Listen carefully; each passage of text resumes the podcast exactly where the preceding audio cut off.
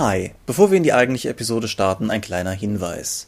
Die RPC naht mal wieder und damit auch DorpTV und mit DorpTV naht wiederum die Notwendigkeit, Fragen zu fragen.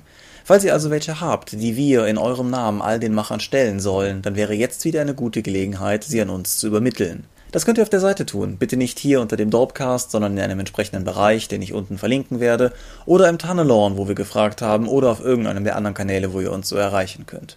Falls ihr also irgendetwas wissen wollt von denen, die die Rollenspiele machen, das ist eure Gelegenheit, die Fragen mal wieder zu stellen und das Ergebnis dann bald in Videoform zu begutachten.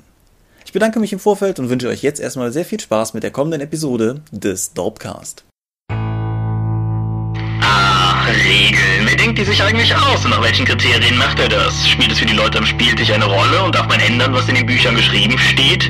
Wir knobeln es heute aus in Episode 27 des Dorpcast.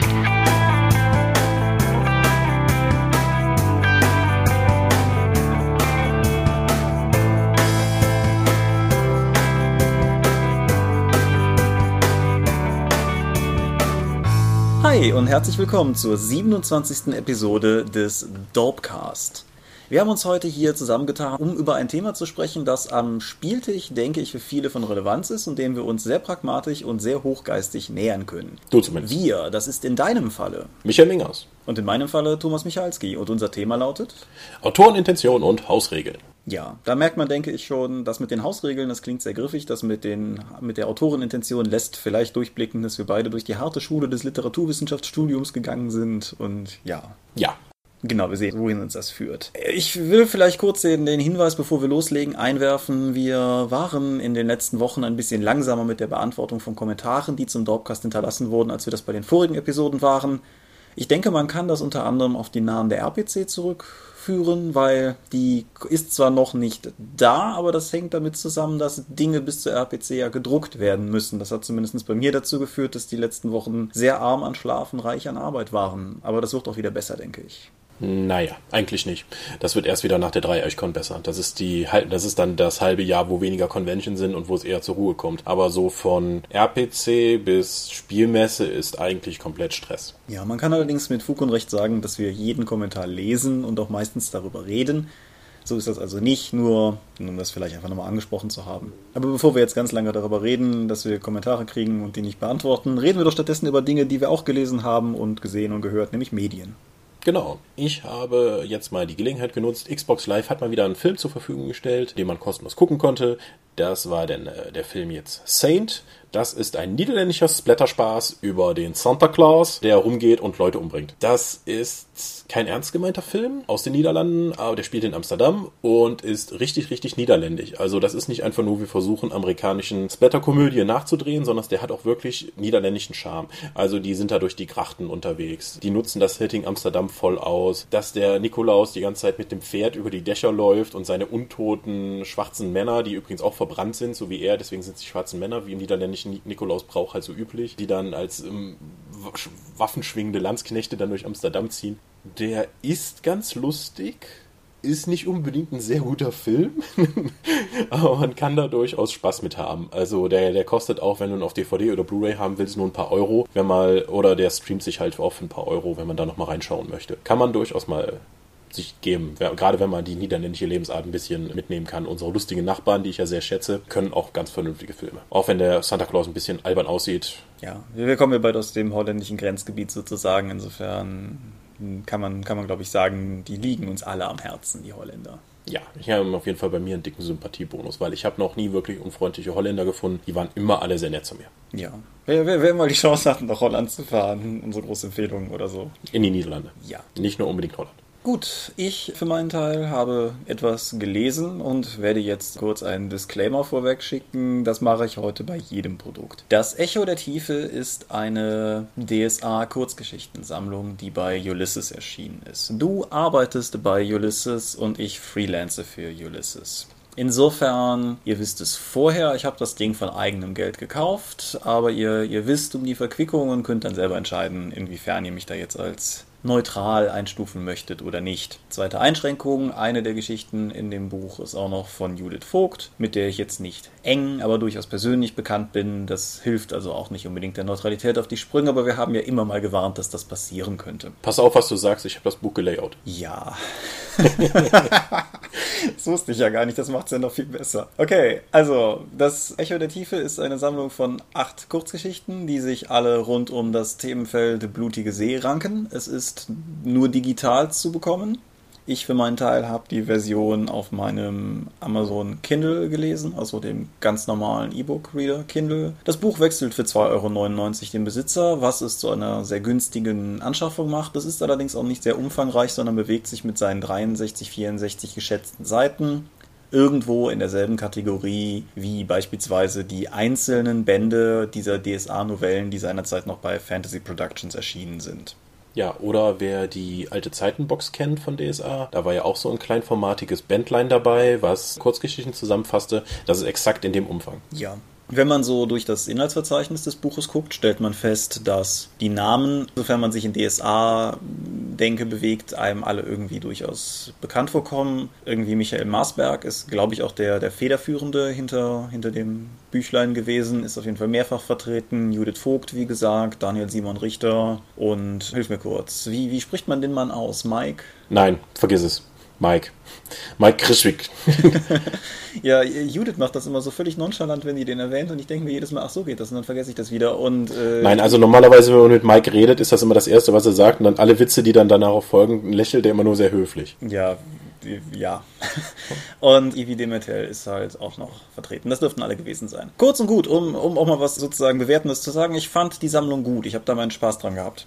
Die Texte sind kurz und manche von denen sind sogar sehr kurz. Die längeren Erzählungen sind durchaus, sagen wir mal, veritable Kurzgeschichten, aber da ist jetzt nichts dabei, wie man das bei anderen Kurzgeschichtensammlungen zum Beispiel manchmal hat, dass man denkt, dass, ist, dass das so an der Grenze zur, was weiß ich, Novelle liegt oder sowas. Das hier sind wirklich sehr kurze, knappe Texte, sehr konzentriert mit einer Idee, die sie in irgendeiner Form umsetzen, mal mit mehr und mal mit weniger Handlung, manchmal tatsächlich wirklich nur so Ideen. Sie sind alle sehr aventurisch, sie bedienen halt dieses sehr eigenwillige, aber sehr wie ich finde, sehr spannendes Setting der Blutigen See. Und ja, wie gesagt, das Ganze wechselt für drei Euro den Besitzer und ich denke, da macht man nichts falsch. Wenn einen das Thema in irgendeiner Form interessiert und wenn man Spaß an aventurischer Belletristik hat, kann man guten Gewissens zuschlagen.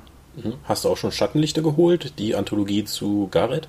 Die habe ich, aber die habe ich noch nicht gelesen. Okay, ja, die ist auch, glaube ich, zweieinhalb Mal so lang. Ja. Also wer mehr Lesestoff haben möchte und für sich eher für das Festland interessiert, kann auch mal bei Schattenlichter vorbeischauen. Ja, die, die ist auf jeden Fall länger, das zeigt mir dieser kleine Kindle-Balken an, aber da, mir, mir fehlt da die Intuition, die gedruckte Bücher nochmal haben, was Dicke betrifft. Ja, das sind zwischen 120 und 140 Seiten, irgend sowas. Ja. Also von diesem kleinformatigen Ding. Ich bin am Zug. Ich habe nicht wirklich viel gespielt, aber ähm, was meine Aufmerksamkeit erregt hat, Anfang des Monats, Anfang des Monats April, war bei Neverwinter. Da gab es zum 1.4. ein besonderes Event, das hieß Respens Spiel. Das ging darum, dass ein Magier in der Stadt Neverwinter die berühmtesten Persönlichkeiten der Stadt Neverwinter zu sich nach Hause einlädt, um dort Rollenspiel mit denen zu spielen. Und daran kann man teilnehmen. Aber nicht so, wie man sich das vorstellt, sondern man wird dann auf das Brett gebeamt und ist dann als Miniatur unterwegs. Also nicht wirklich als äh, wie, du es normalerweise im Online-Rollenspiel machst, sondern tatsächlich als Miniatur. Du stehst auf einer Basis und kannst dich auch nicht bewegen. Du, du stehst da nur in heldenhafter Pose. Du, du bewegst dich zwar nach links und rechts, aber deine Füße bewegen sich nicht, sondern du bleibst starr. Wie ein richtiges Modell, wie man es vom Bodenplan her kennt. Und so gehst du über diesen tatsächlichen Bodenplan mit, mit Feldern, mhm. der da unter dir ist und da sind ein paar 3D-Modelle und dann hörst du dann die Stimme des Spielleiters, des Magiers im Hintergrund so. Ja, und dort am Hex am Kessel steht eine Hexe und sie, und dann verstellt stellt er die Stimme um für die Hexe zu sprechen, dann spawnen Gegner und der begleitet dich halt so über die ganze Battle Map, bis du dann hinten an toll aufgebauten Tor dann vorbeikommst und dann erzählt er so, ja, und dann greifen die Orks und Goblins euch an. Ja, ich habe nicht genug Miniaturen. Die, die roten Würfel sind jetzt die Orks und die blauen Würfel sind Goblins. Und dann wirst du tatsächlich von Würfeln attackiert, weil, weil die halt auf der Battle Map so rumliegen. Und die Geschichte darum ist total cheesy und blödsinnig und du bist auf dieser Battle Map unterwegs und um dich herum, gigantisch groß, stehen halt die wichtigen Persönlichkeiten der Stadt und gucken die ganze Zeit auf das Brett. Und das ist so groß und das ist so Metaspaß und das ist so toll. Und man gab so tolle Sachen zu gewinnen. Du hast nicht nur einen Schleimklumpen als Gefährten gewinnen können, sondern auch ein Gelatinus Cube als Reittier. Und du sitzt nicht wirklich auf den, sondern wenn du den tatsächlich bekommst, hängst du halt so in der Mitte, als würdest du gerade von dem verdaut werden. Das sieht zum Brüllen komisch aus. Das Ding ging leider nur vier Tage und ich hatte da so viel zu tun, dass ich nicht dazu gekommen bin, so viel zu spielen. Deswegen konnte ich mir die Sachen auch leider nicht besorgen. Aber das war richtig, richtig großer Spaß. Also wegen sowas mag ich Neverwinter auf jeden Fall. Ja, cool. Ja, weswegen ich übrigens nicht dann so wirklich zum Spielen gekommen bin. Ich habe die dieses und letztes Wochenende damit zugebracht und auch die, Wo äh, die Abende dabei, die Beta von DSA 5 ein bisschen gegenzulesen. Das macht einen richtig tollen Eindruck. Also die, ich fühle mich ein bisschen schmutzig dabei, sowas zu sagen, weil ich bin ja nun kein großer DSA-Fan und werde es mit DSA 5 vermutlich jetzt auch nicht werden. Aber DSA 5 liest sich so, als wäre es tatsächlich wieder spielbar und etwas, was ich auch tatsächlich spielen würde oder könnte und nicht wie bei DSA 4, wo ich mir einfach die ganze Zeit an den Kopf fassen muss. Ja, ich bin, bin auf jeden Fall gespannt. Da hast du mir gegenüber den Informationsvorsprung, aber ich bin auf jeden Fall sehr gespannt. Und ja, das Talent Sinnenschärfe heißt jetzt Sinnesschärfe. Alleine deswegen, toll. ja, bevor, bevor du die Augen und Ohren unserer Hörer noch größer oder noch genervter machst, ich weiß es nicht. Ich mach mal einfach weiter. Ja. Bitte, dann kann, kann ich kann ich immer draufsetzen, dass du mich davon abgehalten hast, weiter von der DSA 5 Beta zu erzählen. Wir haben ja noch ein paar Episoden, bis sie erscheint, oder? Ja. so, nein, im, im Ernste. Christian Endres ist Autor und Redakteur im deutschen Fantastikbereich und treibt sich darum in diversesten Domänen herum, im Comic-Bereich, genauso wie zum Beispiel auch in der erzählenden Literatur. Und der Disclaimer bei ihm geht in die Richtung, dass sich sozusagen, es gibt zwei Bücher, die unser beider Namen im Impressum führen. Das ist zum einen Sherlock Holmes und die Legende von Greystoke von Philip José Farmer und das ist zum anderen der Leichenkönig von Tim Curran. Wir haben zwar bei beiden Büchern bis auf ein paar E-Mails nichts miteinander zu tun gehabt, weil ich lektoriert habe und er das Ganze als Redakteur mitbetreut, aber dennoch. Dennoch hat er einen also er hat mehrere, aber er hat in diesem expliziten Falle einen Online-Kurzroman veröffentlicht, wenn man so will. Also es ist ebenfalls ein E-Book. Das Ganze ist in der Reihe Horror Factory erschienen, die bei Lübbe herauskommt und die auf mich so ein bisschen wirkt wie ein moderner Ansatz zu versuchen, das klassische, klassische lübbische Modell der, der, meinen das jetzt sehr wohlwollend Groschenliteratur sozusagen weiter fortzusetzen. Das Buch misst 104 geschätzte Seiten und wechselt für noch günstigere 1,99 Euro den Besitzer. Der Titel des Buches ist Crazy Wolf, die Bestie in mir. Ich gebe zu, der Grund, weshalb ein Buch namens Crazy Wolf, das von einem deutschen Autor auf Deutsch in einem deutschen Verlag erscheint, es geschafft hat, über meinen generellen Vorbehalt gegenüber englischen Titeln hinweg zu helfen, war, dass es das zeitweise mal als Promo-Aktion umsonst gab. Aber ich muss sagen, ich bin mehr als positiv überrascht worden. Das Ganze ist eine Werwolf-Geschichte. Wer, wer bei dem Titel und im Zweifelsfall beim Anblick des Covers mit dem zähnefletschenden Wolf nicht drauf gekommen ist, ist eine Werwolf-Geschichte, die das macht es schon ganz spannend im Präsens erzählt ist. Und die so ein bisschen, ja, ich will es jetzt nicht unbedingt Noir-Anklänge nennen, aber es ist schon sehr, sehr urban in seinem Setting. Es ist sehr dezidiert amerikanisch und es gibt auch durchaus einen, einen Grund in der Geschichte, warum dieser englische Titel Crazy Wolf zustande gekommen ist. Er deutet da sehr viel bestehende Mythologie an, wie Dinge miteinander in Verbindung stehen, was es in dieser Welt so geben könnte und was nicht, lässt es aber weitestgehend dann noch recht dezidiert offen. Er erzählt knackig und ohne Umschweife und die Geschichte ist spannend und dabei so gut geschrieben, dass ich guten Gewissens sagen kann, dass ich das Ding, nachdem ich es dann mal angefangen habe, mehr oder weniger in einem Rutsch runtergelesen habe. Und wer jetzt Spaß hat an, ja, Horror, hm, ja, an, an horror-thematischen, action-geladeneren Kurzgeschichten oder Kurzromanen in dem Falle und irgendwie zwei Euro übrig hat und da sozusagen mal einen Versuch wagen will, dem kann ich Crazy Wolf auf jeden Fall ans Herz legen. Gut. Die, die Reihe an sich sieht ohnehin ganz, ganz spannend aus. Ich habe mal so drüber geschaut, wer da sonst noch so Titel drin veröffentlicht hat und gut neben dem vielleicht unvermeidlichen Wolfgang Hohlbein habe ich dann da auch, was weiß ich, Malte S. Semten oder Michael Marak gesehen, die ich durchaus für interessantere deutsche Horrorschreiber halte halte und ich denke, da werde ich auf jeden Fall auch nochmal drauf zurückkommen. Das ist auf jeden Fall auch ein, ein Modell von digitaler Literatur, das für mich funktioniert, das sage ich doch, das gebe ich zu. Okay. Was für mich auch funktioniert hat, ich bin jetzt nach dem Release von Game of Thrones dritte Staffel auch mal dazu gekommen, die zu gucken.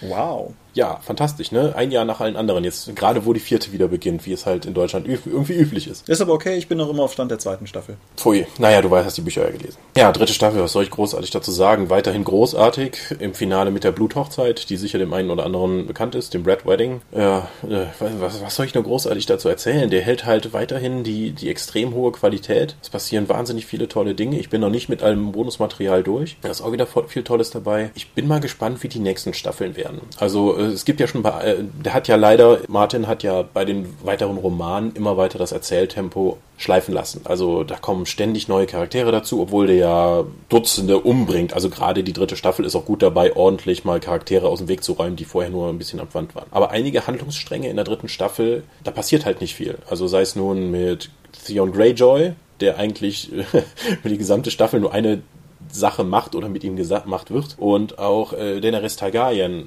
macht eigentlich nicht viel, außer von Stadt zu Stadt zu hüpfen und die dann ihrem Imperium der Freiheit und der Gerechtigkeit hinzuzufügen. Und dabei viele gut aussehende junge Leute dazu und alte Leute dazu zu gewinnen, die ihre Sache unterstützen wollen, weil sie ja so gerecht ist. Ich bin mal gespannt. Also bei den weiteren Romanen habe ich mir auch gedacht, so, okay, ich hätte gerne ein bisschen weniger gewusst. Warum ist das jetzt gesplittet worden? Ich bin gespannt, wie die Serie das dann umsetzt. Ob das jetzt ein bisschen mehr erzählerisches Tempo hat. Aber ich bin da eigentlich guter Dinge, dass auch jetzt die vierte, fünfte, sechste und was sonst noch alles kommt, siebte Staffel, das dann weiterführen können.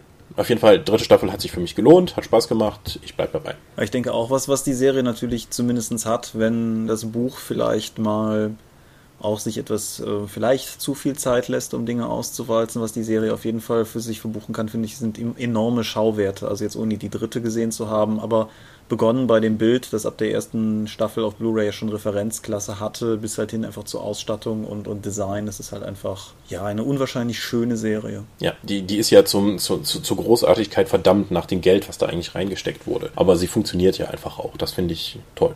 Ja, ich habe irgendwo die Tage gelesen, dass ich glaube, eine Folge kostet 6 Millionen oder so. Das mhm. gibt schon einen ganz ordentlichen Topf am Ende, aber ja. Hm, ja, aber immer noch andere, ganz andere Bedingungen, als wenn du einen Kinofilm drehen müsstest. Ja. ja. Martin hat sich in irgendeinem Interview geäußert, dass er sich wünschen würde, dass die Serie in einem Kinofilm münde. Oha. Wieso? Am Ende lebt doch eh keiner mehr. ja. Gut, du darfst wieder. Ich darf wieder. Ja, Disclaimer und so. Wir, wir sprechen über Judith Vogt, die, wie schon erwähnt, uns äh, zumindest auch bekannt ist. Wir sprechen ein, über ein Buch, das im Amianus Verlag erschienen ist, zu dem du ja auch gewisse Bindung hast. Ja, für die Layout ich auch.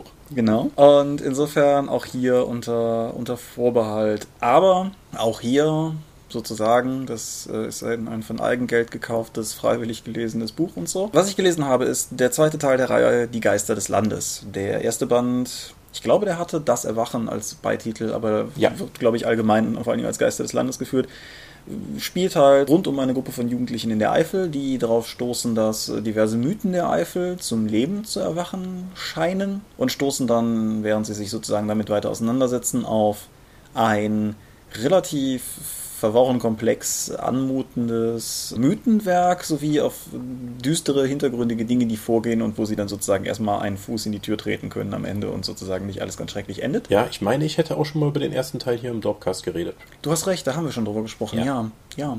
Und der zweite Teil schließt halt relativ nahtlos daran an. Und wo, wo er von der Handlung her nahtlos daran anschließt, fand ich beim Lesen, dass man sehr deutlich merkt, dass Judith als Autorin im Laufe der Zeit noch deutlich gereift ist, weil wo ich das erste Buch durchweg sehr gut fand und meinen Spaß dran hatte, besitzt das, das zweite Buch so ein bisschen diesen, diesen Schliff, gerade in der Art und Weise der, der Charakter oder der Figurencharakterisierung, sagen wir mal so, der es für mich in diesem Aspekt nochmal deutlich über den ersten Band gehoben hat. Also die Art und Weise, wie sie die Jugendlichen schildert, wie sie das Miteinander und die Entwicklung untereinander bei ihnen beschreibt, ist richtig gut. Und auf einem Level, dass das Buch im Grunde auch davon hätte getragen werden können, wenn es kein Mystery-Fantasy-Abenteuer gewesen wäre, einfach weil die, weil die Figuren an sich so interessant sind. Es ist aber ein Mystery-Fantasy-Abenteuer und das ist auch gut so. Und was ich vielleicht einfach nur sagen will, weil es ist schwierig, das im Detail zu erörtern, ohne den ersten Band zu spoilern, aber der, der Power-Level von dem, was vor sich geht, ist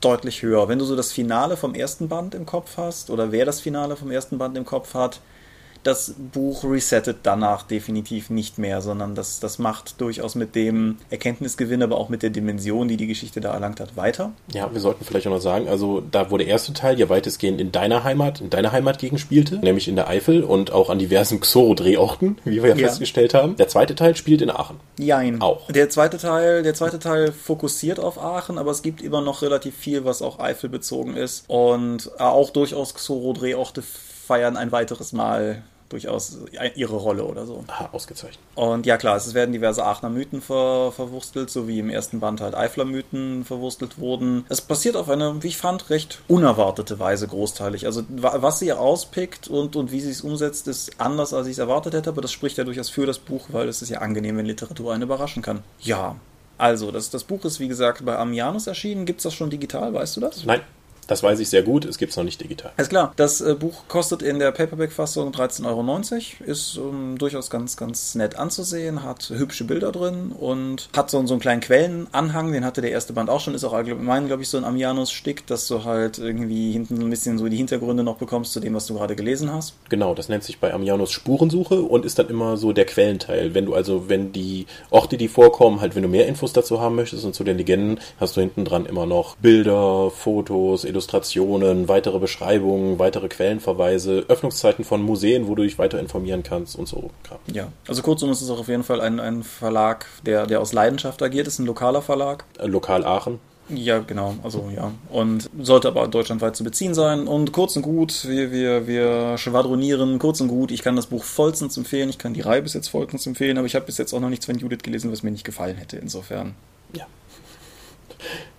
Kommen wir mal ein bisschen vom Literarischen weg. Letzten Samstag haben ich mich mit dem Kollegen Clemens Schnitzler bei uns im Keller beim Ulysses Hauptquartier eingeschlossen und wir haben die Operation Götterdämmerung für Battletech geleitet. Das heißt, weitestgehend, wir haben an glaube ich, 15 Standorten in Deutschland, Österreich und der Schweiz Szenarien ausgegeben mit entsprechenden Macs und Szenariozielen und die Leute, die dann vor Ort bei den Läden oder Spielclubs aufgetaucht sind, haben dann diese Szenarien gespielt und uns die geraden Ereignissen und Artillerieanforderungen und Missionszielerfüllungen und so etwas dann über Skype live durchgegeben. Und je nachdem, wer was wo gemacht hat, konnte das Auswirkungen auf andere Szenarien haben. Und es war großer Spaß ja, Clemens geht mal aufs Klo, ich beantworte dann Anfragen als Kurita-Kommandeur und lüge einfach, um Spionage darzustellen. So Artillerieschlag ist gerade nicht verfügbar, kämpfen Sie weiter für den Drachen und so ein Kram. Das, das war schon recht dynamisch und so ein Groß-Event ist mehr Arbeit, also alleine nur am Receiving End, mehr Arbeit, sich das alles anzusehen und dann zu entscheiden, was mache ich jetzt, als man sich das vorstellt. Als, ich, als wir das letztes Jahr zum ersten Mal gemacht haben, habe ich mir gedacht, okay, ab und zu kommen die Ergebnisse rein, ich kann nebenbei arbeiten, keine Schnitte. Jetzt war es auch siebeneinhalb Stunden lang konstant, solange lange Internet da war. Das ist zwischendurch ausgefallen. Das haben wir dann aber auch in die Narration eingearbeitet, dass, ein Spion, äh, dass es einen Sabotageangriff auf den Generator des Hauptquartiers gab. Das ist wirklich was zu tun. Und jetzt die Nachauswertung dauert immer noch an. Also so wie es aussah, waren wahrscheinlich 200 Leute, die mitgespielt haben simultan. Das ist cool. Das ist wirklich cool, ja. Ich, äh, nächstes Jahr, damit ist die Operation Götterdämmerung jetzt erstmal durch. Es wird vermutlich auch Feldzug-Pet-Aufnäher geben, für alle Leute, die gerne ein bisschen militaristisch sich das dann noch an ihre eigene Uniform heften wollen. Ja. Habt ihr diese unglaublich stylischen Fotos von euch eigentlich gepostet oder kenne nur ich die? Die kennen noch andere Leute als du, aber ich die glaube, die, die werden dann noch in der Nachberichterstattung, die hoffentlich noch, in, wenn da dieser Podcast online geht, auch schon online sein wird. Aber wir wissen halt noch nicht, wann die Auswertung durch ist, weil das war halt viel Material. Alles klar, falls sie Aber da sind die Fotos bestimmt auch noch drin. Ja. Wir haben uns nämlich nämlich auch so ein bisschen verkleidet, zumindest für die Fotos. In dem hergerichteten Keller, da hingen auch Tarnnetze und äh, ja, ihr werdet sehen. Weil nichts braucht man in Kellern dringender als Tarnnetze. Nicht wahr? Egal, das sah gut aus. Nach der Operation Götterdämmerung war ich natürlich noch nicht fertig, sondern bin nach Wiesbaden gefahren, um im Phantasos Studio am Tabletop Day teilzunehmen. Das ist dieser von Will Wheaton und dem Gigant Sunry Leuten allgemein ausgerufene Tag, an dem Leute zusammenkommen sollen, um zusammen zu zocken. Mhm. Und das haben wir dann in Wiesbaden auch gemacht. Gibt auch ein Video von, von Phantasos Studio. Das ist ein sehr guter Bemalservice in Wiesbaden, den ich sehr empfehlen kann. Die stellt auch gerne die Räumlichkeiten zur Verfügung, damit man da zocken kann. Und das haben wir da halt auch vor Ort gemacht. Ich habe die Gelegenheit genutzt, um Castle Ravenloft zu spielen, das Brettspiel. Uh basierend auf die 4 Regeln. Und das war wirklich spaßig. Der Dominik, der Besitzer von Phantasia Studio, der dann auch immer wieder, dem auch das Spiel gehörte, der kam immer wieder rüber und meinte, was zur Hölle habt ihr euch eigentlich da für einen bescheuerten Dungeon gebaut? Weil sobald du am, an der Ecke eines, eines Dungeon-Teils bist, Teil, Teil wie Teil, im Deutschen oder Englisch ist egal, ähm, erkundest du halt den nächsten Dungeon-Teil, ziehst einen aus dem Stapel und legst den an. Und wir haben uns wirklich den Schlauch des Todes gebaut.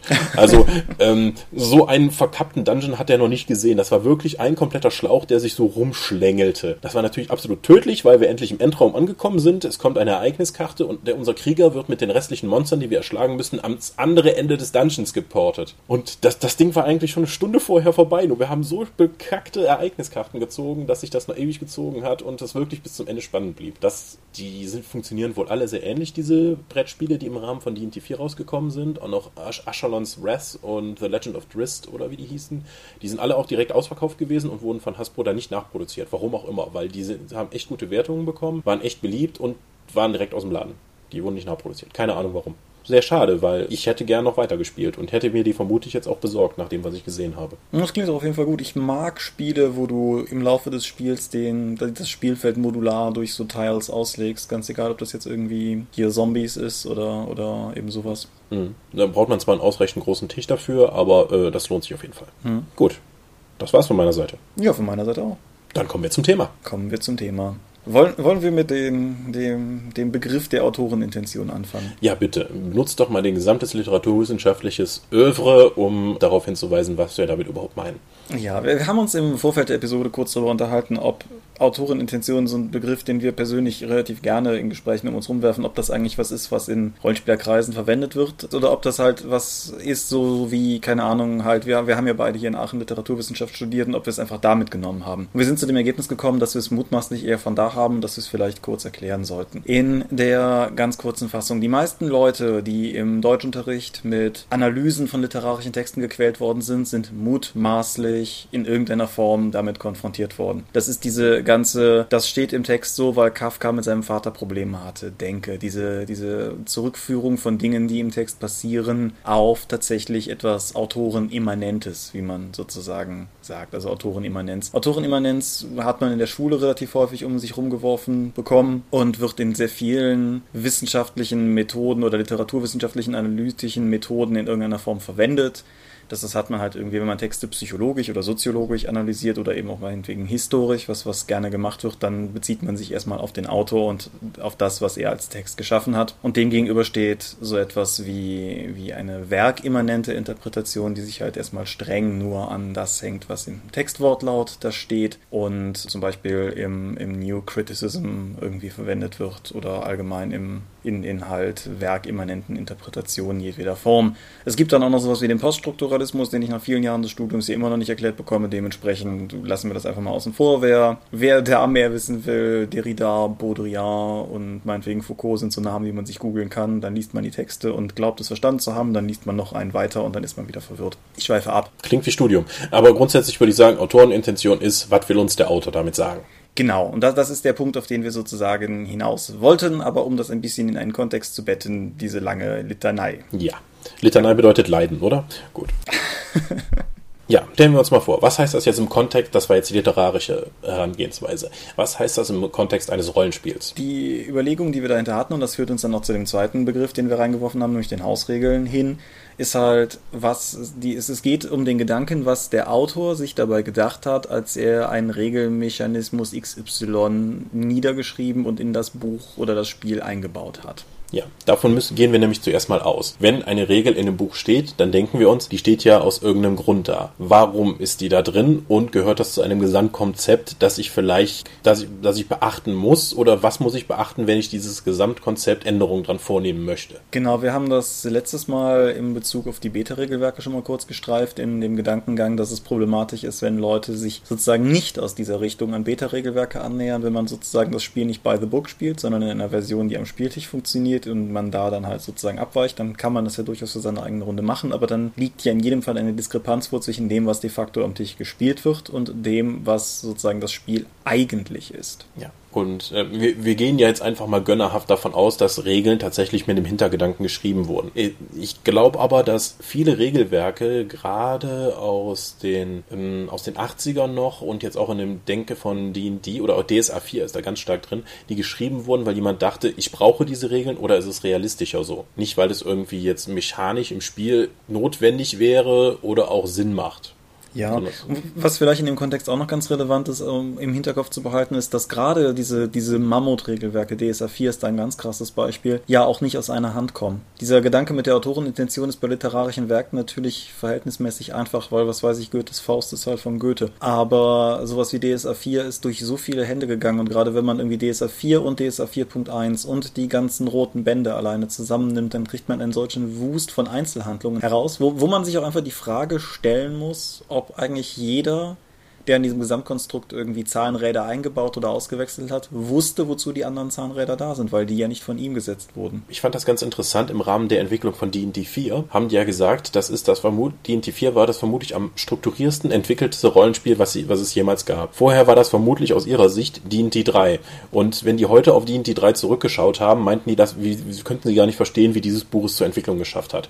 Weil die haben sich zwar ab und zu abgesprochen, dann hat aber jeder zu Hause dann irgendwie da was geschrieben und am Ende wurden die Texte eingereicht und vielleicht mal hat der andere nochmal drüber gelesen. Die, die vier hingegen ist, die haben festgelegt, was sind unsere Ziele, wie können wir die erreichen? Was sind die Grundprinzipien? Lass uns gemeinsam daran arbeiten. Und ich glaube nicht, dass irgendein Rollenspiel sonst, äh, also die meisten Rollenspiele, die heute ja noch groß sind, sind ja in der vierten oder fünften Auflage und so etwas. Und die sind halt immer nur ein bisschen hier links und rechts abgeschliffen von dem, was, was sie vor 20, 30 Jahren ausgemacht hat. Und damals ging man überhaupt noch nicht mit so einer Spieler-Entwickler-Intuition ran oder mit diesen Mechanismen, mit diesen Arbeitsweisen. Also das, das war so, so, wenn ich mir Vampire anschaue und die ganze World of Darkness, die wird ja immer nur Mark Reinhagen zugeschrieben. Ich weiß jetzt nicht, wie stark alleine er das Ding entwickelt hat. Ob das jetzt tatsächlich noch so eine, die, diese Geniephase des Roll der Rollenspielentwicklung war, wo dann einer sich hingesetzt hat und einfach so das Ding geschrieben hat und alle bauen nur auf seine Meisterwerke Auf und, und, fügen ihre Kleinigkeiten hinzu. Das kann ich auch tatsächlich nicht sagen, weil obwohl ich ja die alte World of Darkness vor, vor äh, Jahren, als die halt tatsächlich auch noch groß und in war, sehr begeistert gespielt habe, bin selbst ich da zu einem Zeitpunkt dazu gekommen, als auch die Vampire schon mindestens in ihrer zweiten Auflage waren und auch schon deutlich gewachsen waren von dem, was es gab. Aber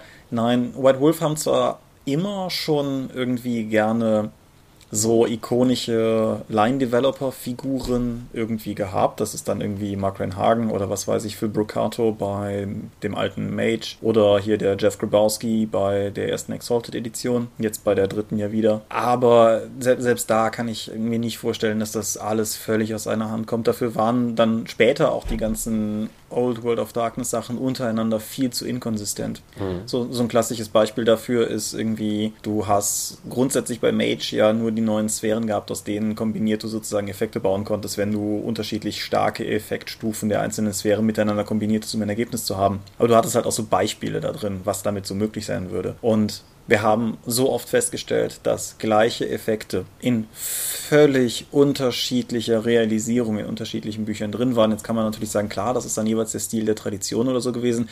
Aber nein, da, da lag auch in der Wertigkeit ein so vehementer Unterschied drin, auch von dem, was man insgesamt an Energie reinbuttern muss, dass einfach klar war, dass da unterschiedliche Vorstellungen am Werk waren.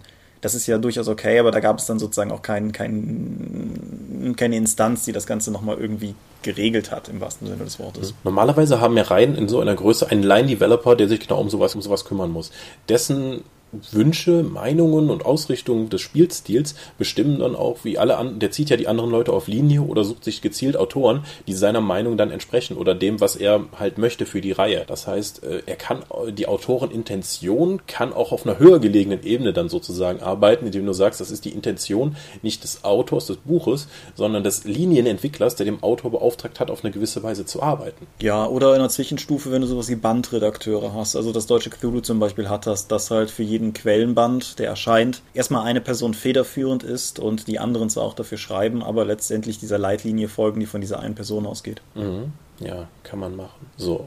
Wenn du jetzt natürlich nur Bandredakteure hast, hast du natürlich wieder das Problem der Reihe insgesamt, die dann uneinheitlich wird. Es gibt ja noch den Chefredakteur darüber. Also du hast sozusagen so ein, so ein, so ein Hierarchiemodell von oben nach unten. Du hast halt den, den Chefredakteur, der die Bandredakteure einsetzt und du hast die Bandredakteure, die für diesen Band die Zügel in der Hand halten. Mhm. Das, ja. Aber gut da, das, das alles führt halt dazu, dass man im Endeffekt, also völlig egal wie es organisiert ist, führt es für den Endkunden immer zum gleichen Ergebnis, nämlich dass er, machen wir oldschool, Papier mit Druckerschwärze in den Händen hält. In irgendeiner Variante. Oder eben meinetwegen heutzutage ein E-Book. Aber er, er hat am Ende ein Produkt und in diesem Produkt stehen Regeln und dann wird das mit der Autorenintention insofern natürlich entspannt, als dass er keinerlei naheliegende Möglichkeit hat, rauszubekommen, was die Leute sich dabei gedacht haben. Genau, du bist erstmal mit einem Produkt konfrontiert und kannst dir dann, also normalerweise versuchst du ja nicht rauszubekommen, was der Intention des Autors ist. Im besten Fall gibt das Spiel, so wie es geschrieben ist, oder es ist, sagt dir konkret, dieses Spiel funktioniert so und so. Wenn ich Savage Worlds mir anschaue, weiß ich konkret,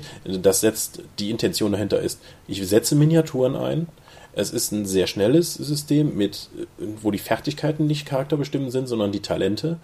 Und ja, es ist auf Action ausgelastet und nicht jetzt auf große Intrigen oder so etwas. Das kannst du auch, da gibt es auch noch extra Dokumente zu, dann, wo der dann irgendwie die Entstehungsgeschichte von Savage Worlds nochmal noch mal genau intendiert, was mir zum Beispiel auch sehr geholfen hat, dieses Spiel und was es will zu verstehen. Ich weiß nicht, warum so wenige Rollenspieler halt sagen, einfach nur die Regeln präsentieren und nicht auch noch sagen, wie du die Regeln einzusetzen hast. Wenn wir zum Beispiel über Shadowrun reden, haben wir komplett unterschiedliche Vorstellungen davon, Shadowrun funktioniert. Ich würde sagen, es ist halt ein Spiel von hochprofessionellen Verbrechern, die davon, die von Konzernen beauftragt werden, andere Konzerne zu bestehen oder irgendwas mit denen zu machen. Ihr hingegen spielt keine hochprofessionellen Verbrecher, sondern irgendwie den Bodensatz der Gesellschaft, die irgendwie zufällig da reingeraten sind. Ja. Ja, aber die Regeln sind nur auf eine dieser Spielarten tatsächlich ausgerichtet. Die andere wird halt nur so am Rande unterstützt. Ich meine, für Shadowrun 2 gab es ja sogar ein Quellenbuch darüber, wie du, dass du, äh, zumindest nur auf Englisch, dass du Rocker, so eine Rockergruppe spielen kannst, die durch die Gegend, die durch die Gegend tourt. Ja. Das ist ziemlich an der Kernintention von Shadowrun vorbei. Das, das neue Hunter bedient ja ganz explizit drei verschiedene Härtegrade sozusagen. Haben wir auch im Podcast schon mal gestreift. Dass es halt ganz gezielt mit Kapiteln Leute anspricht, die so auf dem Straßenniveau sozusagen arbeiten und dann bis hin zu paramilitärischen Monsterjägern. Und er macht, es macht das halt sehr gezielt. Das sticht aber auch deshalb so heraus, weil es das tut. Unabhängig davon, ob es das jetzt gut oder schlecht realisiert, ist es eines der wenigen Spiele, das ich kenne, das tatsächlich sehr bewusst mit den unterschiedlichen Ausrichtungen umgeht, die das Setting grundsätzlich bedienen könnte. Gut, die DSA 5 Beta macht das auch äh, zu einem guten Teil, was mich, was mich auch total begeistert hat. Du kannst einfach sagen, auf welcher Erfahrungsstufe möchte ich anfangen. Da sind das meine Maximalwerte und dann sind die Charaktere etwa so und so fähig. Und da wird auch gesagt, okay, wir gehen davon aus, ihr spielt alle auf dieser Stufe, das ist der Standard. Ihr könnt das innerhalb der Gruppe mischen, seid euch aber dessen bewusst, was das heißt. Also dann sagt ihr, ich spiele einen erfahrenen Ritter, der hat am Anfang so und so viele Punkte. Oder der andere spielt einen Knappen, der gilt dann halt als unerfahren und hat nur so und so viele Punkte. Das könnt ihr mischen, aber seid euch bewusst, was das für Konsequenzen hat. Ja. Oder ihr wollt halt den kompletten, wie ihr eure DSA-Gruppe damals, eure nur, die, wo ihr nur die Rookies gespielt habt. Das wäre dann zum Beispiel auch wieder der Ansatz. Unsere normalen Charaktere sind halt auf dem Erfahrungsstufenniveau und unsere Rookies, wenn wir nochmal ein bisschen Low-Level spielen wollen, haben halt das Erfahrungspunkteniveau. Genau, kurz zur Erklärung, so ziemlich jeder unserer Charaktere hatte irgendwie einen Knappen oder eine Zofe und wir haben dann halt auch Abenteuer gespielt, in denen denen halt die Knappen und Zofen gespielt wurden und nicht die Hauptcharaktere, um halt nochmal diese, diese kleinen Abenteuer machen zu können, für die hochstufige DSA-Helden einfach nicht mehr geeignet sind. Ja, und das finde ich eine ganz wichtige Herangehensweise, das auch zu definieren, dass es so welche unterschiedlichen Niveaus gibt und was das halt macht. Ich weiß noch aus der Arcane Codex Zeit, wo jemand halt ein, so ein NSC, so einen kleinen Ork bauen wollte und der hat den exakt nach den Charaktererschaffungsregeln gebaut, weil ihm gar nicht bewusst war, dass es auch anders geht, dass man NSCs auch einfach so nach Punkten bauen kann und dass nicht jeder Charakter, der irgendwie im Spiel vorkommt, nach den Charaktererschaffungsregeln und den entsprechenden Punkten gebaut werden muss. Ja.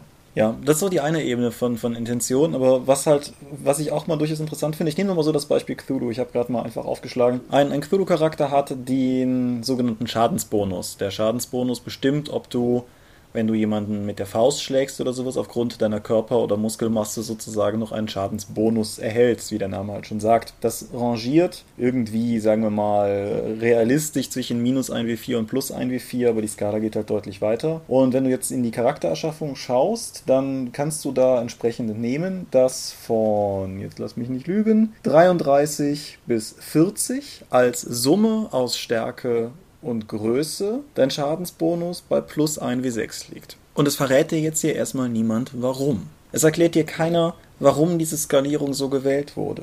Warum gerade, wo du solche Schwellenpunkte hast, warum gerade da der Umbruch ist. Warum hat ein Charakter mit dieser Summe aus Stärke und Größe von 17 keinen Schadensbonus und mit 16 einen von minus 1 wie 4?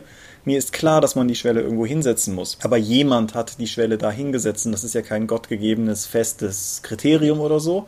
Und das ist auch durchaus eine Stellschraube, an der man natürlich drehen könnte, wenn man das Gefühl hat, dass das Spiel, so wie es ist, das eigene Spielprinzip nicht unterstützt. Mhm. Und das ist vielleicht so einer dieser Punkte, wo dann Leute auch anfangen, eben über Hausregeln nachzudenken. Ja, hm, das wäre jetzt zum Beispiel auch wieder ein Punkt, um jetzt direkt mal die Überleitung kaputt zu machen, wo die Designer-Notes gut angebracht werden, wo du einfach so einen kleinen Kasten hast. Hallo, ich bin der Spieleentwickler, warum ist das hier so? Was habe ich mir dabei gedacht? Äh, ein anderer Punkt wäre natürlich, warum hat ein Spiel, das um subtilen Horror geht und so etwas überhaupt eine Regel für Schadensbonus? Ist da vielleicht die Intention, die die Spieler von dem Spiel vermuten, nämlich ich spiele subtilen Horror im, im Rahmen der Geschichten von H.P. Lovecraft aus, vielleicht etwas anderes als dem Spieleentwickler vorschwebte, also er Charakteren im Nahkampf einen Schadensbonus gegeben hat, was ja eigentlich selten vorkommen sollte in einem Cthulhu-Abenteuer. Ja, ich meine, der, der Schadensbonus skaliert halt auch bis zu, ich glaube, plus 4 wie 6 höher für Dinge, die nicht mehr menschlich sind. Aber eine, eine andere Überlegung in die gleiche Richtung wäre halt durchaus auch, inwiefern der Spieleentwickler überhaupt darüber nachgedacht hat, was er da tut, weil das Basic Roleplaying, was Chaosium für das Cthulhu-Rollenspiel verwendet, tickt ja auch noch in vielen anderen Systemen irgendwie vor sich hin und ist zum Beispiel derselbe Regelsatz, mit dem das alte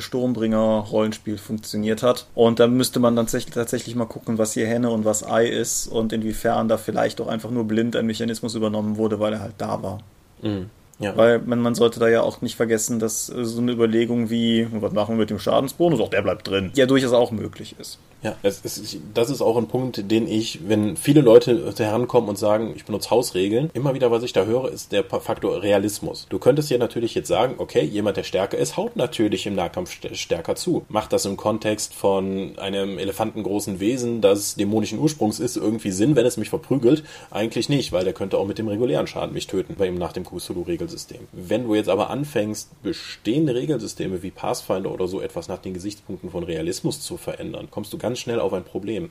Ich kann mich an der vorletzten Pathfinder-Runde, wo ich mitgespielt habe, sehr gut erinnern, wo der Spielleiter mich dann anschaut und meinte, wenn ihr einen Ring, wenn jemand einen Ringkampfangriff macht und dann zwei Leute im Ringkampf miteinander verbunden sind, kann man die nicht im Nahkampf angreifen. Und ich guckte ihn an und machte, hä? Aber darauf basiert das gesamte Konzept von dem Charakter hier und wenn mein Tiger hier sein, seine Grapple-Attack macht, dann, dann soll der gefälligst den Gegner festhalten, damit ich ihn leichter verprügeln kann. Nee, das geht ja nicht so. Guck dir mal die Katzen an, wenn die miteinander ringen, das, da kannst du doch nicht einfach dann jemanden gezielt angreifen. Der Realismusaspekt, den er dort gewählt hat, passt natürlich in keinster Weise zum restlichen Regelsystem von Pathfinder. Und er hat auch nicht überlegt, was für Konsequenzen das eben auf das gesamte restliche Spiel hat. Weil nämlich, wenn du sagst Grappling, wenn die Leute das machen, können die nur sich gegenseitig Schaden machen und kein anderer kann mehr angreifen wie, auf wie viele Regelaspekte und Klassenmechaniken und das alles das Einwirkungen hat, hat er nicht bedacht, weil er einfach nur dachte, es ist nicht realistisch. So ein Klassiker ist ja auch, ich meine, DSA 4 deklariert ja durchaus Teile der ganzen Ausdauerregeln als optional. Oder als Expertenregel, da bin ich jetzt gerade unsicher. Und das ist natürlich hochgradig gefährlich, weil ich muss ganz ehrlich sagen, wir haben eigentlich auch immer ohne Ausdauer gespielt, weil Ausdauer gerade halt mit, mit Manövern ein ziemlicher Verwaltungsapparat werden kann. Aber es führt natürlich umgekehrt dazu, dass die ganzen Kampfmanöver sehr viel mächtiger werden, weil die Ressource, mit der du die krass krasseren Sachen bezahlst, dann einfach wegfällt. Und das, das sind so Wechselwirkungen, die kann man wahlweise wissend in Kauf nehmen, so war es bei uns. Oder aber da denkt man vielleicht auch einfach nicht drüber nach. Und das macht natürlich Hausregeln noch immer zu einem gewissen Maße, ich sage mal, riskant für das Spielgefühl, weil man vielleicht dann nachher sogar bei irgendetwas schimpft an dem Spiel, was einem gar nicht gefällt, ohne zu realisieren, dass das vor allen Dingen deshalb nicht funktioniert, weil man ganz woanders gedreht hat. Mhm wieder DSA 5 Beta, ach, ich hab's heute. Wenn da tatsächlich so mal ein kleiner Kasten mit optional dabei ist, was tatsächlich nur noch sehr selten vorkommt, steht auch direkt dabei, welche Auswirkungen das auf das Spiel hat. Das hat mir beim Shadowrun 4 Grundregelwerk auch schon so gut gefallen. Da war ja nur eine Seite vorne drin. Okay, folgende Stellschrauben könnt ihr machen, um folgende Sachen zu bewirken. Wie zum Beispiel, ihr habt nicht nur noch eine 5 oder 6 auf dem W6 einen Erfolg, sondern es auf 4, 5, 6. Und was passiert dann überhaupt damit? Weil da sind viel schneller Erfolge da und es wird viel gefährlicher, folgende Sachen zu machen und so ein Kram. Und ihr braucht nicht mehr so große Würfelpools. Das ist notwendig. Also, wenn man Hausregeln Regeln einführt, muss man erstmal wissen, a, passt das, ist das zielführend für das, was ich eigentlich damit erreichen möchte und welche Auswirkungen hat das auf den Rest des Spiels? Wenn ich jetzt sage bei Cthulhu, ich lasse den Schadensbonus komplett weg und den ignoriert keiner, denke ich mal, sind die Auswirkungen auf das tatsächliche Spiel nicht so relevant. Wenn ich jetzt aber sage, ich ändere komplett die Mechanik, wie geistige Stabilität funktioniert, nämlich das ist kein Unterwürfelnwert mehr, sondern das ist jetzt ein Wert, der überwürfelt werden muss, weil das ist so realistischer. Hä?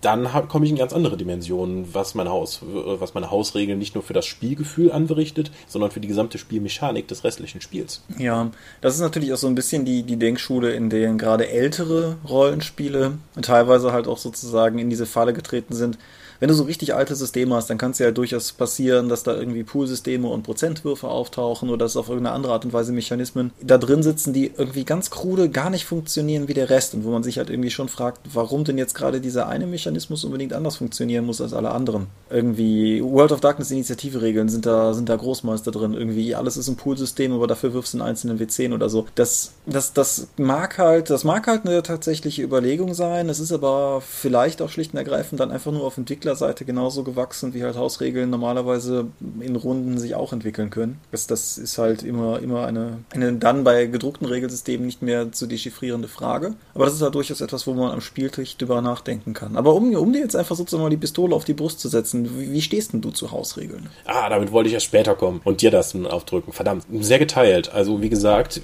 Hausregeln können, also sobald die Regeln einmal raus sind, ich finde, wir haben ja immer wieder gerne gesagt, die Autorenintention ist tot. Und da stehe ich auch noch zu. Die, sobald die Regeln bei dir zu Hause liegen, ist das dein Spiel und du kannst damit machen, was du willst. Man sollte, ich bin aber sehr, sehr stark dafür zu klären, A, die ganze Gruppe muss festlegen, welche Hausregeln bei uns gelten. Und das muss dann auch fix sein. Also nicht mal heute so und mal, und mal gestern so, wie diese schreckliche goldene Regel, das über 10, 15 Jahre in Deutschland die Köpfe der Leute verdorben hat. Dass der Spielleiter einfach bestimmt, so wie es ihm passt, damit die, damit komplette Geschichte funktioniert. Das kann man machen, wenn man halt einen extrem narrativen Ansatz wählen möchte. Dann verstehe ich aber wieder nicht, warum man so etwas wie im Kontext von einem Wahnsinnsregelsystem wie DSA 4 machen muss. Aber da kann man natürlich Hausregeln definieren, aber die müssen fix für die ganze Gruppe sein und man muss sich klar machen, was das für Konsequenzen hat. Wie zum Beispiel damals in unserer Arcane Codex Runde. Das war überhaupt nicht durchdacht. Das war wieder nach dem Gedanken, du trägst eine schwere Rüstung, also musst du dich weniger gut bewegen können. Senke mal deinen körperlichen Verteidigungswert und den Behinderungswert. Dadurch wurden alle Ritter und Leute, die schwere Rüstung tragen, natürlich schlechter. Das habe ich aus keinem Grund gemacht, weil das, weil mir dann irgendwie dachte, dass die Mechanik des Spiels dann besser funktioniert oder dass ich ein etwas, was die Entwickler vermutlich übersehen haben, was ich jetzt einfach mit meiner Hausregel, meiner eigenen Genialität korrigiere. Nein, das war einfach nur von diesem Blödheit äh, es muss realistisch sein, deswegen mache ich dich jetzt erstmal schlechter. Das war nicht gut. Wenn ich jetzt aber, äh, wie wir es auch bei Warhammer immer wieder gemerkt haben, uns fehlen Regeln. Wie regeln wir das jetzt? Wie, wie dieser Mechanismus, der hier irgendwie vorgesehen ist, funktioniert nicht. Welchen Weg können wir anders finden? Lass uns das mal gerade definieren. Okay, dann machen wir das ab jetzt so. Was hast du denn da? Oder wie siehst du das? Hausregeln. Im, im Grunde sehe ich es genauso. Also man sollte in jedem Fall sich überlegen, was man tut. Man sollte sich fragen, warum man es tut. Und wenn, wenn man im Zuge dessen zu dem Ergebnis kommt, so ja, ich denke nicht aus einer mechanischen Sicht heraus, sondern was weiß ich, es geht mir um den Realismus. Aber ich weiß, dass es mir um den Realismus geht. Und alle am Tisch wissen, dass es darum geht und dass wir es deshalb ändern ja mein Gott, wer bin ich denn, das Leuten irgendwie verbieten zu wollen? Aber wie gesagt, wie, wie, wie mit so vielem, man, man sollte eine bewusste Entscheidung daraus machen, wenn man, wenn man so etwas veranstaltet. Weil man sollte halt auf der anderen Seite auch nicht vergessen, dass man immer noch ein Rollenspiel spielt. Und egal wie, wie narrativ ich normalerweise gerne am Spieltisch operiere, ab dem Moment, wo ich halt Regeln verwende, ist es sinnvoll, dass diese Regeln auch eine gewisse Konsequenz haben. Also nicht nur Konsequenz in ihrer Umsetzung, sondern eben auch konsequent umgesetzt sind. Und dann, dass man halt einfach, dass man halt einfach hingeht und willkürlich von Sitzung zu Sitzung Dinge ändert, da hat niemand was von. Also wirklich niemand. Weil auf der anderen Seite das Regelkorsett halt auch so das sichere Netz ist, das Leuten immer wieder die Spielregeln der Welt erdet. Und ja, es ist die Physik, die du halt mitbekommst in der Spielmechanik. Genau. Wenn du jetzt irgendwie einmal sagst, ja, ich werde vom Schwert getroffen, damals Warhammer-Runde, nehmen wir es wieder, wo du einmal gesagt hast, okay, der Minotaurus trifft dich, der macht jetzt, was war das, 16 Schaden. So, was, der hat einen Stärkebonus von plus 6? Nein, ich habe ihm einfach mal plus 2 auf den Angriff gegeben. Was, warum? Das, so, so funktioniert das System nicht. Damit ist das das stärkste Wesen, was es überhaupt gibt. Thomas, lass das. Ja, du kannst nicht einfach mittendrin plötzlich eine Hausregel machen, wodurch dir einfach die Physik der Spielwelt gebrochen wird. Das, wenn du das vorher definiert hättest, irgendwie zu sagen, okay, es gibt ein paar Monster, die machen halt mehr Schaden, als euch das üblich ist. Thomas, das klappt nicht, dann hätten wir darüber direkt sprechen können. Aber so war das halt natürlich erstmal sehr überraschend für mich und auch äh, sehr negativ. Gut, ich habe es überlebt. Aber das normalerweise kannst du bei Warhammer immer einen Treffer aushalten und der nächste wird dann kritisch. Das wurde da schon anders. Also du, du hast damit die, die meine komplette Erwartungshaltung, was Regeln angeht, unterlaufen, indem du einfach so spontan von unten mal eine Sonderregel eingeführt hast. Ja, das ist natürlich eine, eine zwiespältige Sache und es kommt halt auch ein bisschen darauf an, was irgendwie, was Leute vom, vom Spiel erwarten. Jetzt bist du ja durchaus auch ein sehr regelnaher Spieler und dass es insofern negativ aufgenommen wird, ist klar. Auf der anderen Seite will ich nicht pauschal sagen, also in dem Fall gebe ich dir recht, dass das unumwunden. Nein, aber ich will nicht pauschal sagen, dass es nicht vielleicht tatsächlich auch funktionieren kann, wenn man sich von vornherein darauf einigt, sozusagen, wenn das jeder am Tisch für interessant hält, dass die Spielwelt ein bisschen wacky ist und dass, dass halt solche Dinge passieren können wenn das Ja, das ist dann aber wenig, ich weiß nicht, ist das für dich nicht eher sozusagen der Gruppenvertrag, wo wir dann unterhalb der Spielergruppe sagen, was wir alles von diesem Spiel erwarten und nicht direkt das, was eine Hausregel ist? Um, mhm. Weil eine Hausregel ist ja effektiv eine Mechanik des Spiels, die du anwendest oder verändert hast. Ja, das ist durchaus, worauf ich, worauf ich auch hin wollte, aber das ist ein Gruppenvertrag ist ein gutes Stichwort. Irgendwie, also was, was eine, was einzelne Regelmechanismen betrifft, ja, die müssen konsistent sein. So, da, da kann man nicht dran rütteln, ja. Ja, äh, was natürlich jetzt den Umgang mit gewissen Regeln oder mit damit eingeht. Nandurian hatte vor kurzem einen Artikel, wo die einfach zwei Standpunkte, wie Magie funktioniert, in Aventurien dargestellt haben. Einmal Thomas Römer als Magie kann man in Regeln gießen, das ist wissenschaftlich, das ist nachvollziehbar. Und auf der anderen Seite hat man von Wieser, Magie muss immer etwas Unberechenbares sein, muss immer fantastisch sein und immer über Regeln stehen und auch damit alles das halt möglich machen, was nicht funktionieren soll. Und hat man von Wieser und Thomas Römer sind natürlich jetzt schon zwei Urgesteine von DSA und dass die so diametral gegenüber gesetzte Magievorstellungen haben, die aber trotzdem irgendwie zusammengekommen sind, weil es gibt ja auch nun verschiedene Traditionen und verschiedene Ausrichtungen. Finde ich schon spannend. Auf jeden Fall. Genauso wie jetzt im Rahmen von DSA 5 ist vorletzte Woche, glaube ich, eine FAQ online gegangen, wo drin stand, dass Geweihte jetzt öfters zaubern können und jetzt die Regeln so funktionieren, wie Zauberer, mhm. äh, Zauberregeln funktionieren und dass es nicht mehr eine, eine Anrufungsfertigkeit gibt, sondern dass jeder, jede Liturgie jetzt einen eigenen Fertigkeitswert hat. Das hat zu empörten Diskussionen im DSA-Forum von vielen DSA-Fans geführt, die einfach sagten, das kann doch nicht sein, wenn Geweihte jetzt öfters zaubern können und von mir hinzugefügt, Vorsicht, die jetzt wirklich nützlich sind und ins Spiel integrierbar sind, dann verlieren die doch an Mystik. Vorher war halt Karma-Energie und Götteranrufung etwas, das halt meistens nicht funktioniert hat, was es nur ab und zu gab. Und deswegen war das für die durch die verkorkste Regelmechanik etwas, was halt so etwas Transzendales hatte, was nicht wirklich zum Spiel gehörte. Jetzt, wo du Geweihte spielen kannst bei DSA 5 und tatsächlich auch von der Mechanik her spielen kannst und die im Spiel Sinn ergeben, fühlen die sich ein bisschen über den, über den Schlips gefahren, weil die einfach sagen, okay, das funktioniert für mich nicht mehr, das ist nicht mehr mystisch genug. Halt mein Einwand wäre jetzt einfach, du nimmst einfach die Sonderfähigkeit Geweihte auf Minimum, dann hast du nur 5 Karma-Punkte, dann kannst du immer noch nichts, aber du kannst weiterhin deinen Geweihten spielen. Ja, es ist halt insofern interessant, als dass ich ja persönlich auch einen Geweihten spiele. Und, und der kann nichts ich diese Meldung gelesen habe und ja, gepriesen sei Sinde, keine Ahnung. Das, das war genau das, worauf ich gehofft habe, weil mhm. genau, also dieser unglaublich begrenzte Pool an, an Karma-Punkten und ja, teilweise auch die schiere Nutzlosigkeit diverser, diverser Liturgien, zumindest in Bezug auf Spielpraxis. Und das darf man ja auch nicht vergessen. Das ist ja total dufte, dass ich irgendwie endlos schöne Stimmungsdinge wirken kann. Das macht den Spieltisch halt auch nicht unbedingt reicher. Also jetzt nicht nur in einem kompetitiven Sinne gedacht, sondern es bereichert das Spiel halt tatsächlich nur sehr eingeschränkt, weil hm, ich meine, die, die Leute wollen ja sozusagen auch tatsächlich zum Geschehen beitragen. Und wenn man halt merkt, dass ein, ein anderer am Tisch die ganze Zeit nichts machen kann, kann man halt sagen, ja, hätte halt keinen Gewalt spielen müssen. Aber das ist ja auch keine Lösung. Nee, das ist irgendwie sehr unbefriedigend, weil du möchtest ja mit deinem Charakter eine gewisse Spotlight-Zeit haben. Und wenn du so wie DSA 4 es ja halt propagiert hat, jeder darf alles spielen. Ich, du hast einen Kampf- und Stabkrieger, äh, du hast einen Krieger dabei von der Kriegerakademie. Du hast einen Chorgeweihten, du hast einen Magier, du hast einen Streuner. Alle können total tolle Sachen. Und dann kommt irgendwie Fritz, der Zuckerböcker, und sagt, ich schrei, komm mit euch auf Abenteuer. So, hä, was willst du mit uns machen? Der kann halt nichts machen, weil das ist kein Abenteurer, der hat eigentlich einen Job. Und die Geweihten funktionierten vorher ähnlich. Also du konntest dann irgendwie mit deinem Pereine-Geweihten mitlaufen und irgendwie Hühner segnen, damit die mehr Eier geben. Ja, total toll. Ähm, das ist eher was für Leute, die, glaube ich, dann so Reenactment in Aventurien machen am, am Spieltisch. Dafür brauchst du aber, glaube ich, kein so detailliertes Regelsystem. Aber gut, ich, ich fantasiere wiederum, ich kann mich sowieso nicht in die Gedankenwelt dieser Menschen reinversetzen. Ja, ja, gut. Aber DSA ist vielleicht noch ein, ein ganz interessanter Punkt, sozusagen, um, um noch eine Sache reinzuwerfen, die, die man vielleicht auch mal erwähnen kann, nämlich das, was ich mal unbewusste Hausregeln nennen möchte. Regeln, also wie gesagt, grundsätzlich haben wir da eine oder mehrere Personen, die sich eine Regel überlegen und die, die gießen diese Regel in einen Regeltext.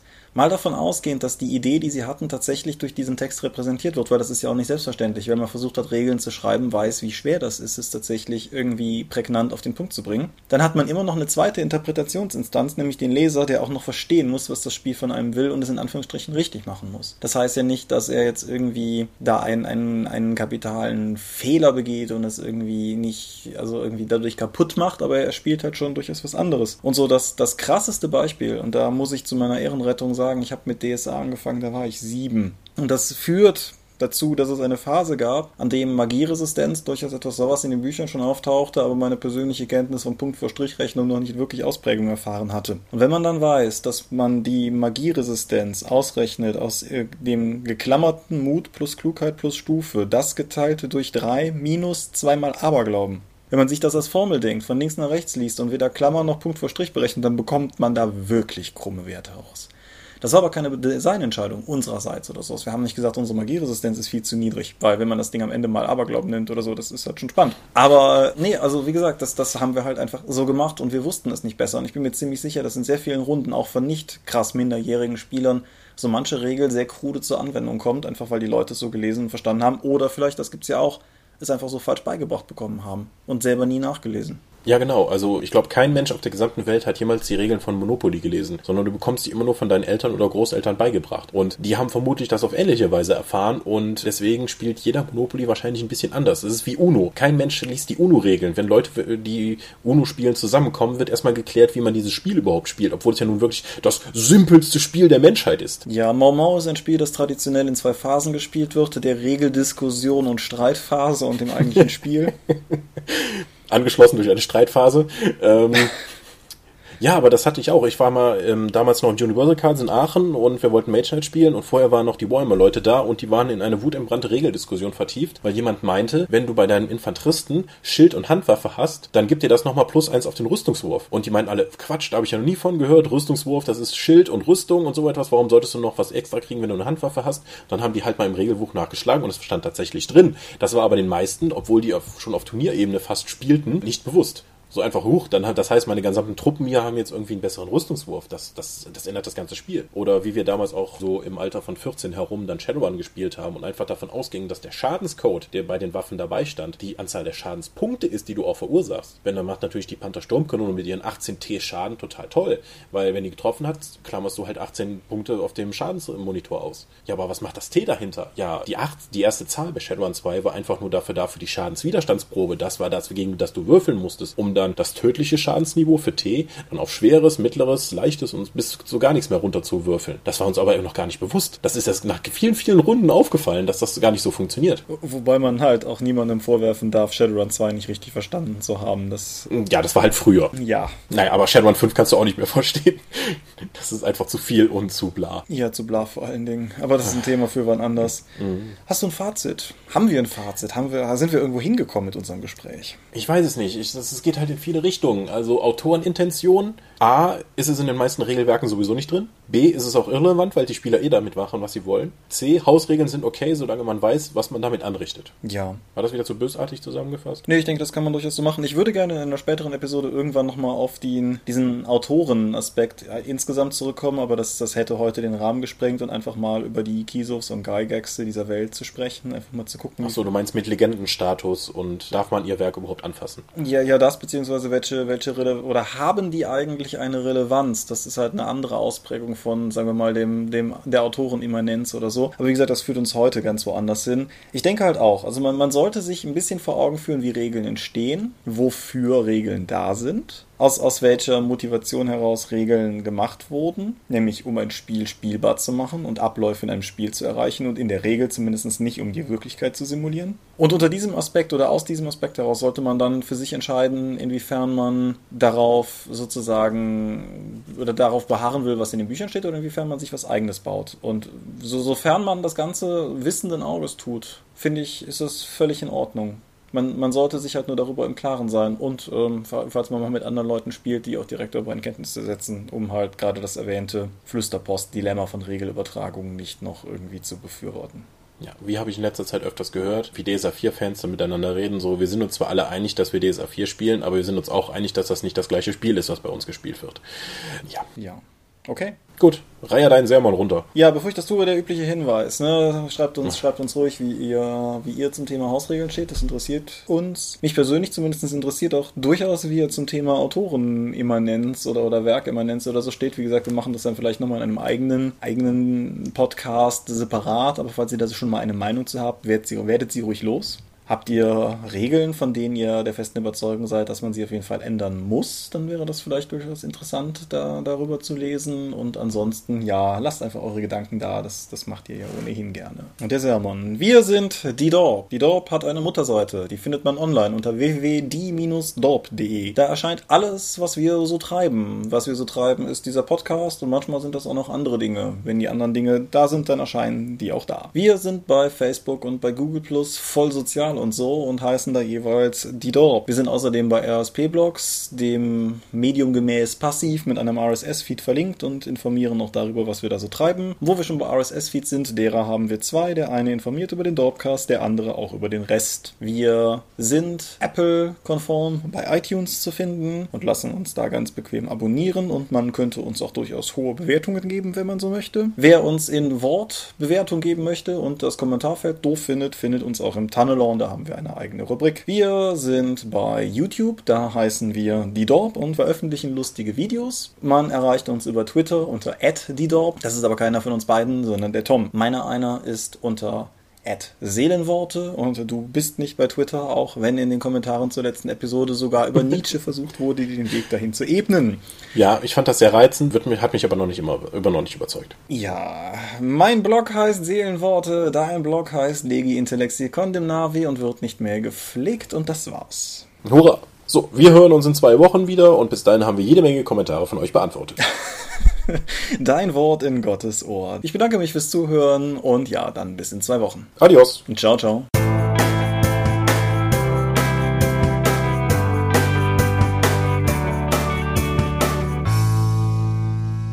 Okay, ich habe auch auf Aufnahme gedrückt. Soll ich klatschen? Ich bitte darum. Wollen wir nicht bei fünfmal klatschen? Das ist fünfmal. Ich habe nur zwei, nur drei gehört. Ich habe aber fünfmal Ausschlag. Völlig super.